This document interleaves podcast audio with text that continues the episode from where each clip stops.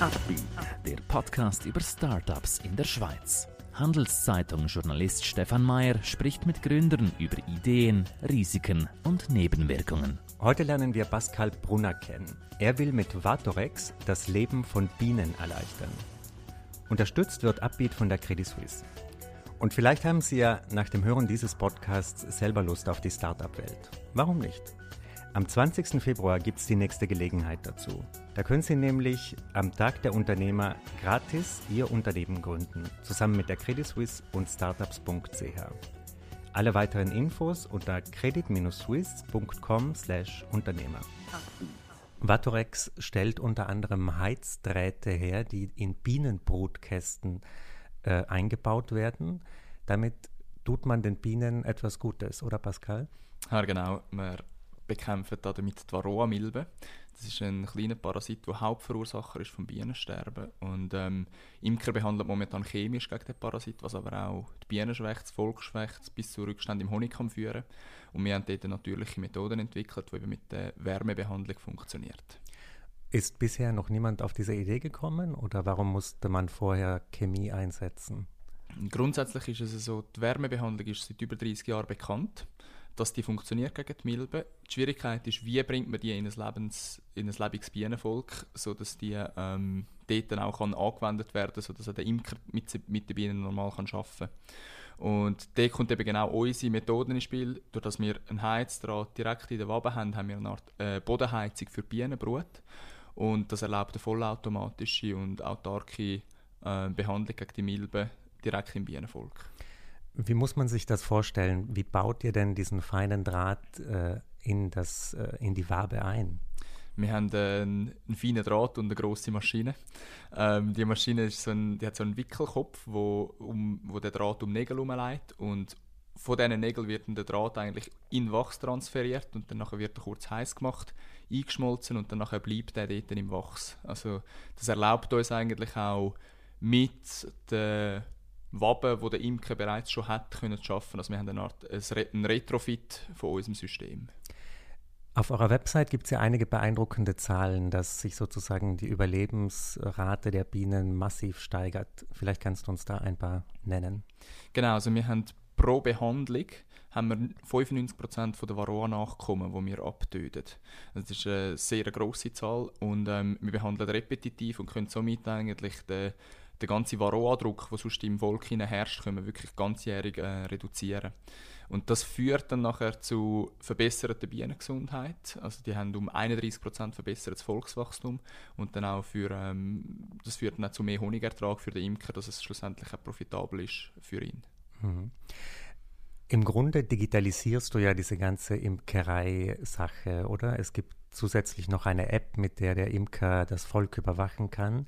Äh, was hat es damit auf sich? Genau, wir haben eigentlich, wir sind mit der Varroa-Lösung gestartet und sind so auf den Markt gekommen und dann haben wir sehr schnell gemerkt, durch Kundenfeedback, das wir bekommen haben, eigentlich sind noch ganz viele weitere ähm, technologische Möglichkeiten ähm, gewünscht für die Imker, damit man eben die Digitalisierung auch von der Imkerei ähm, kann ähm, kann mit unterstützen und so haben wir dann eigentlich eine ganze Technology Suite entwickelt, wo eben von einerseits von der Varroa-Behandlung und dann aber auch über das Management und äh, über das Monitoring Lösungen ähm, Produkte entwickelt worden sind, so dass man eigentlich am Imker eine 360 Grad Palette können anbieten. Wie war denn das Feedback von den Imkern? Waren die Jungen eher begeistert, dass sie jetzt eine App benutzen können oder waren auch die Älteren Vertreter dieser Zunft äh, sofort bei euch? Genau, also man muss das ein bisschen man, muss bisschen spezialisieren auf die einzelnen Produkte. Also bei der Varroa-Behandlung haben wir eigentlich durchs Band positives Feedback. Also wir haben professionelle Imker, wir haben ältere Imker, die nennen wir Veteranen. Wir haben äh, die jungen Imker, wo, ähm, wo halt Imkerei wirklich aus, aus äh, ökologischen Gründen betreiben, wo sehr auf eine chemiefreie äh, Lösung pochen. Ähm, bei der ganzen Digitalisierung ist es sehr auf Bedürfnisse eigentlich abgesprochen. Also es gibt wie so, die Professionellen sind logischerweise an Managementlösungen äh, interessiert, damit sie mehr Völker können managen können. Und äh, danach gibt es auch die, die sagen, hey, ich möchte meine Bienen selber überwachen und das ist ja völlig okay, wenn die das so machen. Und dann gibt es ja die anderen, die sagen, ja, ich möchte gerne ähm, das ganze Package von Management, Monitoring, Varroa-Behandlung. Also dort gibt es wirklich, dort ist sehr kundenspezifisch. Und ich glaube, das Schöne an unserer Lösung ist, dass die halt frei miteinander kombinierbar sind. Somit haben wir ein Package für jeden Kunden. Wie viele Kunden nutzen jetzt eure Anwendungen? Also wir haben insgesamt etwa 150 Hardware-Kunden und bereits über 2000 Downloads von der App. Also im digitalen Bereich haben wir ein bisschen mehr Kunden als im Hardware-Bereich, was aber auch logisch ist. Und im Pricing gibt es Unterschiede zwischen verschiedenen Kundengruppen? Also was muss man bezahlen, wenn ihr sozusagen diese feinen Drähte in die Waben hineinwebt? Genau, wir haben eigentlich einen, einen Package-Preis äh, pro Volk. Und da ist der Imker bei einer monatlichen Ratenzahlung von, von 19,90 Franken pro Volk, wenn er unsere Lösungen möchte ähm, möchte nutzen.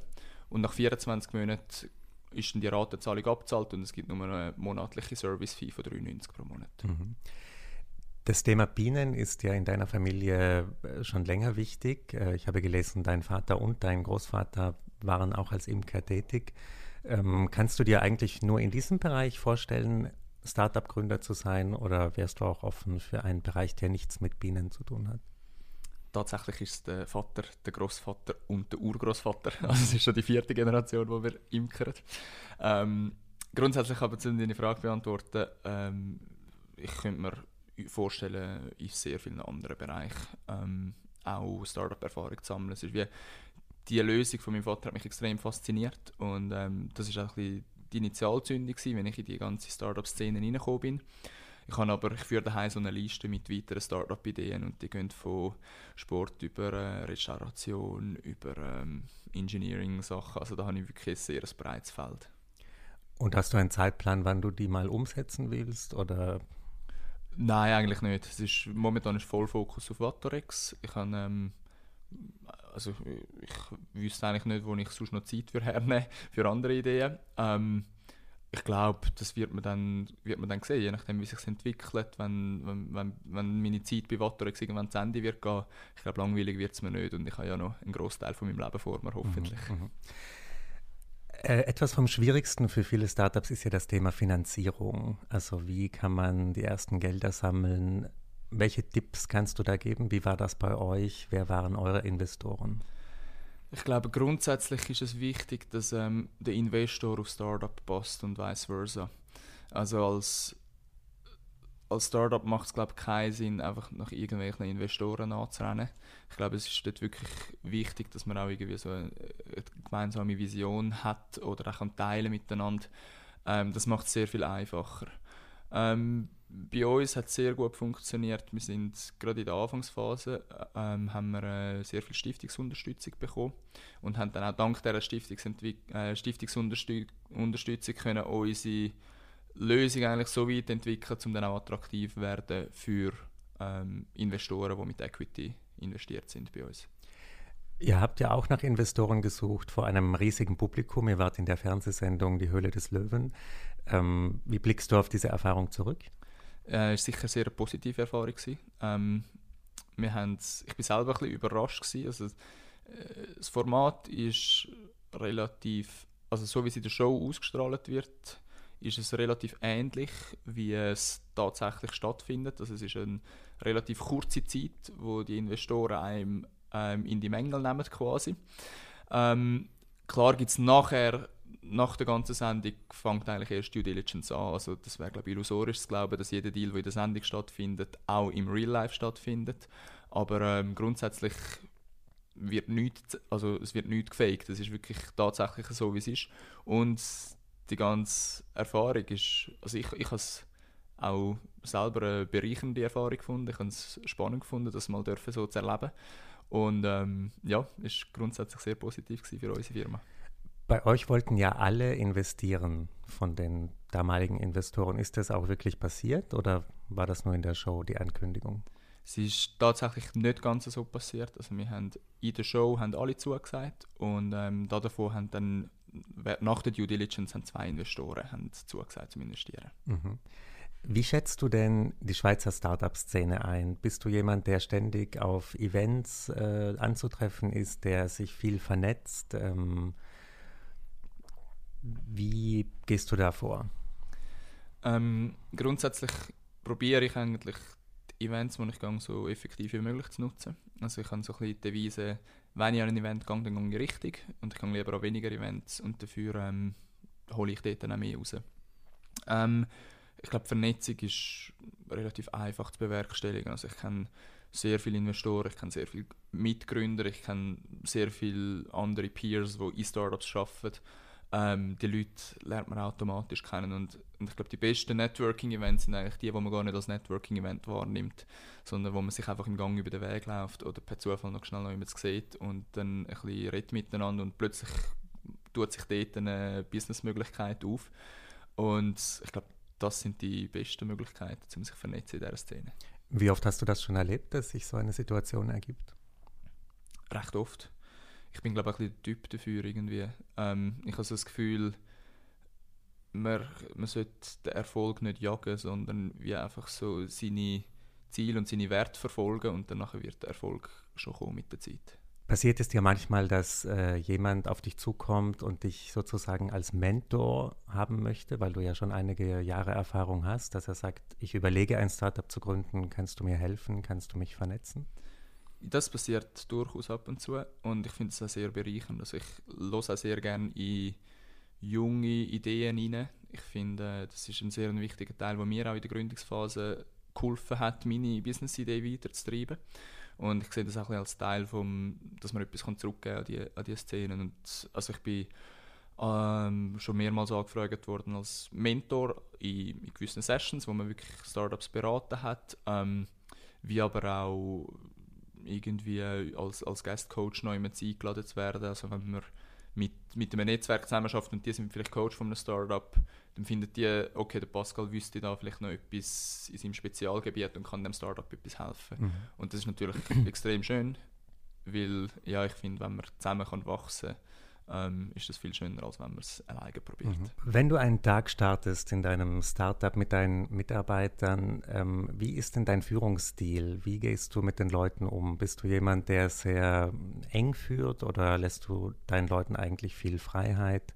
Wie würdest du dich da einschätzen? Ich bin eigentlich eher jemand, der den Leuten viel Freiheit lässt. Ähm, ich habe aber auch merken, dass es nicht auf alle Mitarbeiter ein guter Stil ist. Also es gibt Mitarbeitende, die es gerne haben, wenn sie ein enger geführt werden. Und das habe ich ein bisschen lernen ähm, in meiner Startup-Erfahrung, dass eben gewisse Mitarbeiter kann ich wirklich eigentlich ein, ein freies Feld lassen und ich weiß, die machen dort einen guten Job, wohingegen bei anderen muss ich vielleicht eher die Leitplanken ein bisschen enger setzen. Wie findest du das raus? Ähm, kriegst du das Feedback von denen oder siehst du einfach, okay, die Leistung fällt plötzlich ab, da muss ich äh, näher dran sein? Ähm, ich habe meistens so, so gewisse Challenges, die ich irgendwie diesen, diesen Mitarbeitern stelle. Ähm, und dann nachher aufgrund von wie das verläuft oder irgendwie wie sie dann mit mir kommunizieren, ähm, merke ich das relativ schnell. Also das ist, ich hätte jetzt gesagt, so das, das Bauchgefühl und die Menschenkenntnis, dass, dass nach drei, vier Tagen miteinander zusammenarbeiten, hat man irgendwie so den 95% ähm, Kenntnis von den Mitarbeitenden. Und das langt dann eben eigentlich oftmals, um die richtigen Entscheidungen zu machen. Und wir pflegen eine sehr starke Feedback-Kultur. Also ähm, grundsätzlich habe ich es gerne, wenn Mitarbeiter mich challengen. Und von dem her probiere ich das auch in regelmäßigen Zeitabständen mit den Mitarbeitern rauszuspüren und ähm, justieren dann. Wie kennst du die Leute, wenn du sie rekrutierst, wenn sie dir gegenüber sitzen bei einem Bewerbungsgespräch? Ähm, welche Fragen stellst du ihnen? Wie challengest du sie da? Wir haben grundsätzlich ähm, erstens mal die meisten Leute rekrutieren wir aus unserem Umfeld. Also wir haben relativ selten ähm, Bewerbungen, die im klassischen Prozess folgen, sondern oftmals sind die Leute, die wir rekrutieren, haben irgendeinen Bezug zu uns, eben durch unser Netzwerk oder so ähm, haben dort also wieder schon eine, so, eine erste, so einen ersten Check gehabt, den wir eigentlich gemacht haben. Und ich glaube, das Bewerbungsgespräch, wie, wie, wie ich es durchführe, ist oftmals gliedert in zwei Teile. Einerseits gibt es den der fachliche Teil, wo mit den klassischen Fragen und, und ja, Fragestellungen abdeckt wird. Aber nachher, was extrem wichtig ist, ist so das Bauchgefühl. Ich glaube, wenn ich einen Mitarbeiter nicht irgendwie sympathisch finde oder nicht mir kann vorstellen mit dem zusammenarbeiten, egal wie seine Qualifikationen sind, es wird nicht funktionieren. Ich glaube, das ist auch noch ein ganz wichtiger Punkt, gerade in der Phase, wo wir jetzt sind, wo wir halt wirklich ähm, Kernmitarbeiter brauchen. Ich glaube, das wird sich dann in, in einer späteren Phase vom Unternehmen wird sich das wahrscheinlich auch ändern. Ich glaube, da muss nicht, nicht mehr jeder gut mit dem Chef auskommen, sondern man muss irgendwie schauen, dass dann die Teamdynamiken oder die, die In-Team-Dynamiken, ähm, dass die dann gut funktionieren. Aber die letzte Entscheidung bei jeder Bewerbung triffst du? Ähm, oftmals schon. Es ist so, mein, mein Vater und ich, er ist auch wieder Geschäftsleitung. Ähm, wir sprechen uns sehr oft ab und sind glücklicherweise eigentlich immer gleicher Meinung. Also es hat es glaube sehr selten gegeben, dass wir dort irgendwie so gefunden haben, mal den, den musst du einstellen und ich und gesagt, nein, den stellen wir nicht ein. Also das gibt es glaube ich nicht. Wir haben dort wirklich, wir, wir, wir pflegen auch dort sehr eine offene Kommunikation und ich glaube schlussendlich, wenn jemand ein schlechtes Gefühl hat, würde man eher dagegen entscheiden als dass wir ähm, dann würden dafür entscheiden Gibt es etwas in deinem Charakter, was du erst über dich gelernt hast in deiner Zeit als Gründer, was du vorher noch nicht wusstest? Ähm, ich glaube, so ein bisschen Persistenz ist ähm, ein Punkt, den ich ein bisschen durch meine Startup-Erfahrung gelernt habe. Ich habe ja, eigentlich, ich bin direkt im Studium bin ich ins Startup-Umfeld hineingekommen. Die ganze schulische Karriere ist mir relativ leicht gefallen. Also ich bin glaube, einmal an der ETH durch eine Prüfung durchgeht und sonst so alles immer so streamlined. Ähm, und das habe ich dann schon auch merken, dass es ähm, im Startup-Umfeld halt eben teilweise gewisse Hürden gibt, wo man ähm, zwei bis drei Mal daran scheitert und erst im dritten Mal die dann ähm, kann überwinden und das ist etwas gewesen, wo mich auch noch schön hat. Also ich glaube, der erfolgreiche Gründer ist der, der einmal mehr aufsteht, als er umgeht. Und das ist sicher etwas, was ich habe lernen musste, dass es eben manchmal halt nicht so streamlined ist, wie mein Leben vorher war, wenn man es so sagen. Erzähl uns doch ein bisschen was über diese Hürden, bei denen du gescheitert bist. Ja, das sind ähm, von relativ kleinen Sachen, wie irgendwie, irgendwie ein, ein Sales-Prozess, der irgendwie gescheitert ist oder wo man irgendwie gemerkt hat, okay, jetzt hat man vielleicht das falsche Argument im falschen Zeitpunkt gebracht und das hat dann den Kunden irgendwie abgeschreckt.